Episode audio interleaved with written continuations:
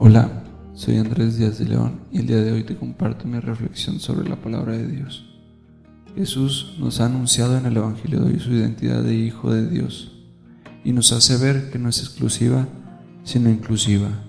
Nos dice que la salvación consiste en la filiación divina, que se alcanza por medio del Hijo. Dar este paso de fe exige dar como un salto en el vacío.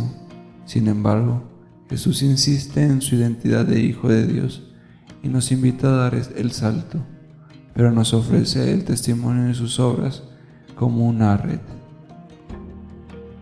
Hay en Jesús una perfecta armonía entre sus palabras y sus obras. Es una palabra que actúa, que se traduce en obras. Sus obras son acciones salvíficas que hablan por sí mismas, que nos muestran que Jesús, al declararse de Hijo de Dios, no se engrandece ni se pone por encima de los demás, sino que, al contrario, se abaja, se acerca para hacernos partícipes de esta misma identidad. Pero del duro diálogo con los judíos cabe concluir que ni por las obras creían.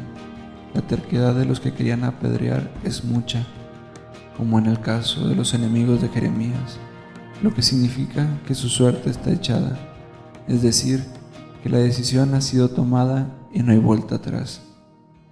Por eso se retira del templo y se va al desierto, al lugar de sus orígenes, lugar donde antes había bautizado Juan, lugar del comienzo de su ministerio y de sus primeros discípulos.